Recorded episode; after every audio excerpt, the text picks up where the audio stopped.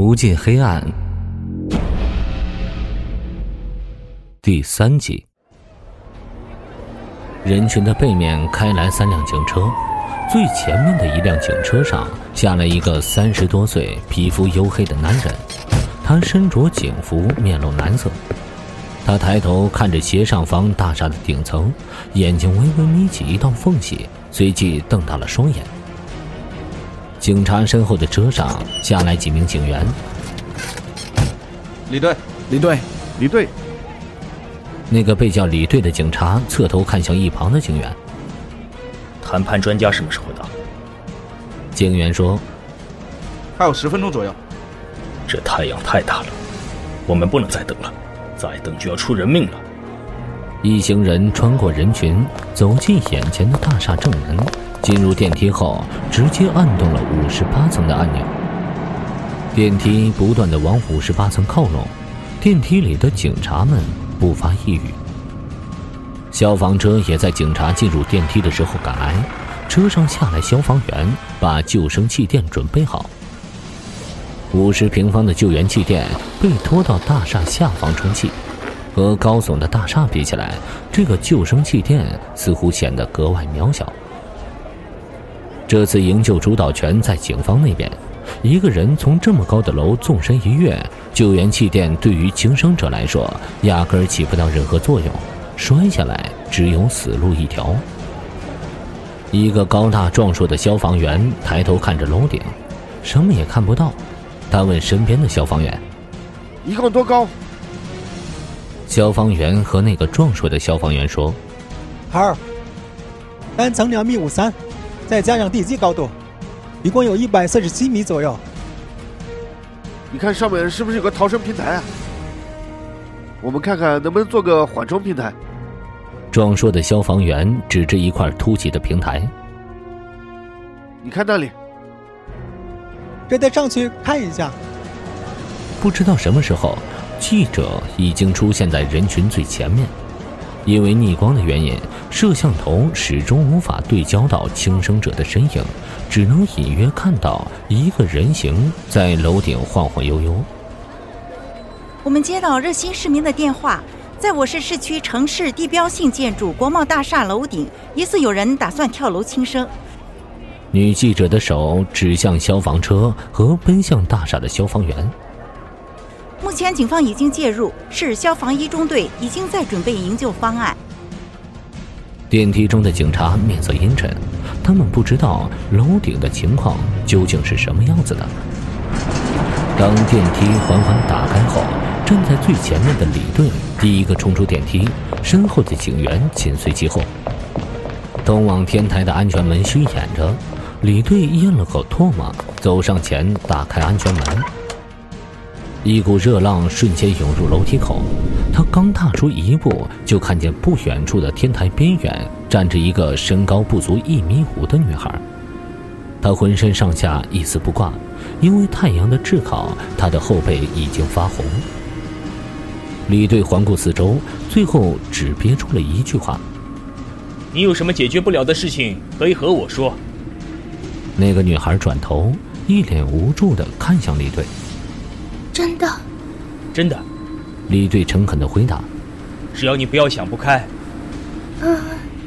女孩离李队有一些距离，徐瑶低声呢喃，似乎没打算让李队听清她说什么。你们，你们帮不了俺。你说什么？我没听见。女孩只是背对着李队，她听不清女孩说了什么话。你不要冲动。年纪轻轻的，别什么事都往坏处想。女孩的长发被风吹向了右边，她的身子似乎因为风的原因向右倾斜，风停了，她又向左边站直了身体。她似乎因为恐惧而瑟瑟发抖，低下头看向站在地面的人，他们就像玩具小人一样小，不断有新的小人加入围观的行列。这些人无一例外都在抬头看着自己，因为距离的原因，这些人的脸根本看不清楚。看见女孩倾斜的身体，李队有些担心，是不是因为站久了，女孩有些中暑啊？要是这样，那可就糟了。失足落下可是重大事件，该怎么办？得想办法拖住她，让救援队安排对策。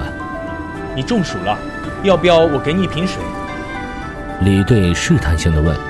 他的手背在身后，一名警察递给他一瓶没有开封的矿泉水。你在那儿不要乱动，我把水送给你。女孩突然转头看向身后把矿泉水瓶举向自己并向着自己移动的警察。她用纤细的左手死死抓住滚烫的金属围栏，右脚悬在楼外。女孩的举动让楼下的围观人群发出了一长串的惊呼。有人似乎被太阳晒得发晕，或者等着急了，居然怂恿女孩快点跳下来。楼下喧嚣的声音传到女孩的耳朵里，就仿佛是催命的音符一般。她惊慌地对眼前送水的警察说：“你，你不要过来！你再过来，俺就跳下去了。”李队哭的心都有了。如果女孩跳下去，自己可能要自责一辈子。他只好安抚：“你别激动啊。”李队的脚步停下，女孩的脚也跟着缩回来。他很怕轻生者会跳楼，只好停止不动。你站那不要动啊！我把水滚给你。不用了。女孩的声音带着一丝无奈。马上就接近中午了，太阳的热更加肆虐。李队已经汗流浃背，他把制服外套脱掉。手中的医保被他一饮而尽。李队再一次问身后的警员：“妈的，谈判专家什么时候到啊？”警员说：“刚过去十分钟，估计一会儿就到了。”李队擦了一把额头的汗水，对不远处的女孩叫嚷道：“你想想你的父母，他们生你养你这么大不容易呀！”爷。女孩突然转过身子：“呀。”女孩眼神突然透出一丝回忆，李队激动的乘胜追击：“你觉得你这么跳下去，你对得起你爸妈吗？”女孩眼中的回忆瞬间消失，剩下的只有惊恐。她的脚缓缓向后退着，不顾自己身后是百米高空，她的身子摇晃在天台的边缘。